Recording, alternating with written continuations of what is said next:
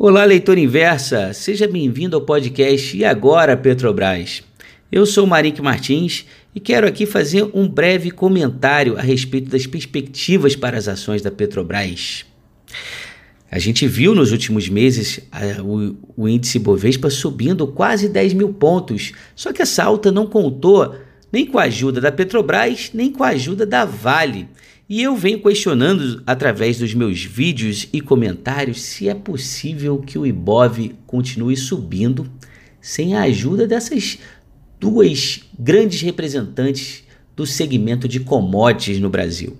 Por incrível que pareça, por mais que para o brasileiro a bolsa hoje pareça ser mais dominada por bancos e até pelo segmento de consumo, para o investidor estrangeiro, o Brasil ainda é visto, em certa parte, como um play de commodity, tá?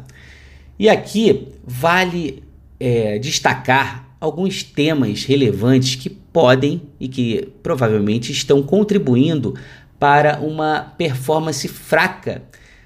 E aqui em particular eu quero falar da Petrobras.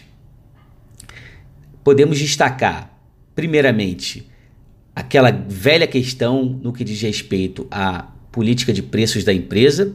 Será que a empresa tem condições de repassar os preços internacionais em caso de uma alta no preço do petróleo? A gente viu o problema no ano passado com a greve dos caminhoneiros e recentemente tivemos problema similar. O governo Bolsonaro teve que dialogar e tentar flexibilizar a tabela do frete. Então há uma situação desconfortável para todos em que o governo parece estar nas mãos da classe de uma determinada classe de trabalhadores. Isso é uma vulnerabilidade que faz com que o investidor permaneça numa posição um tanto desconfiada. Um outro fator muito importante e, na minha opinião, mais importante, o que me deixa é, não tão otimista com as perspectivas para a empresa é o fato de que o BNDES, agora sob nova gestão, gestão do Gustavo Montesano, tem como objetivo se desfazer, né, se livrar de sua carteira de ações. Ações essa, carteira essa, desculpa, que tem 50 bilhões de reais em ações da Petrobras. E a instituição já disse que pretende vender 35 bilhões de reais nesse segundo semestre de 2019. Isso é um tanto assustador. Imagine você que o BNDES vai vender 20 bilhões de reais de ações da Petrobras. O investidor, é, por mais otimista que ele esteja com relação ao Brasil, ele simplesmente pensa da seguinte forma: para que, que eu vou me antecipar e comprar ações da Petrobras se eu tenho um grande vendedor no mercado. Esse é o raciocínio normal, lógico, né? ele, ele, ele está condizente com as leis da oferta e da procura.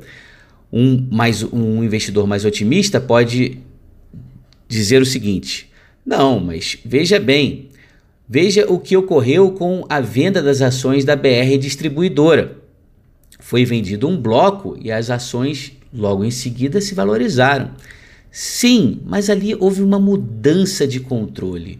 E isso é certamente uma das razões que mais é, é, é, uma das razões que contribuem para um certo otimismo com relação à perspectiva de longo prazo para as ações da empresa a gente vê bancos e corretoras com preços alvos bem mais elevados do que os preços atuais. Há quem diga que as ações da Petrobras já deveriam estar acima de R$ reais, mas não estão.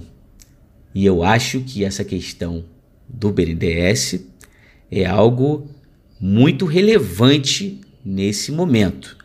Como que será feita essa venda? Se por acaso surgir um grande comprador para uma boa parte do bloco, isso pode ser extremamente positivo.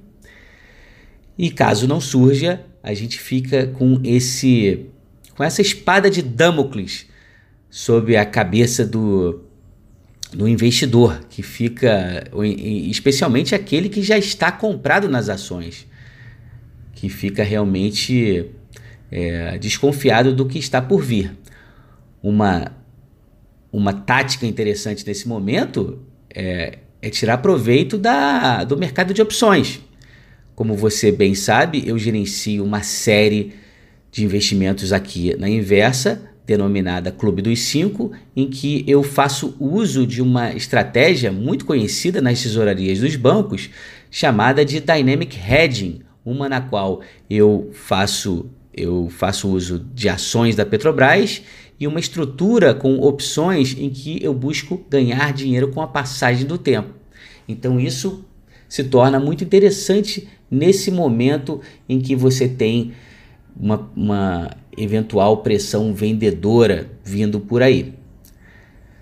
É, além disso, né, além desse tema, um outro tema que também deverá ocupar as manchetes da, da mídia financeira nos próximos meses é um ainda pouco discutido por aqui, chamado né, um evento internacional conhecido como IMO 2020, uma mudança na legislação internacional que vai fazer com que o transporte marítimo tenha que se adequar a um novo, uma nova regulamentação no que diz respeito ao uso do dióxido de, de enxofre. Tá? Isso vai fazer, vai provocar uma mudança na dinâmica é, do consumo do petróleo né, no que diz respeito ao transporte marítimo, que, é, que representa algo como 30%. É, não tenho certeza aqui se é 30%, mas é algo expressivo no que diz respeito ao consumo do petróleo. Há uma necessidade de consumir um petróleo mais leve, tá? E isso é, terá impacto, terá, espera-se que isso terá um impacto significativo no que diz respeito aos preços internacionais. Essa mudança vai ocorrer na virada do ano. E aí? E se o petróleo subir? Será que isso é positivo para a Petrobras ou negativo? A princípio, deveria ser positivo, como é nos casos em casos envolvendo empresas petrolíferas. Mas essa questão doméstica, questão essa relacionada à tabela do frete, é algo que precisa ser resolvido. Eu fico por aqui. Esse foi o meu comentário.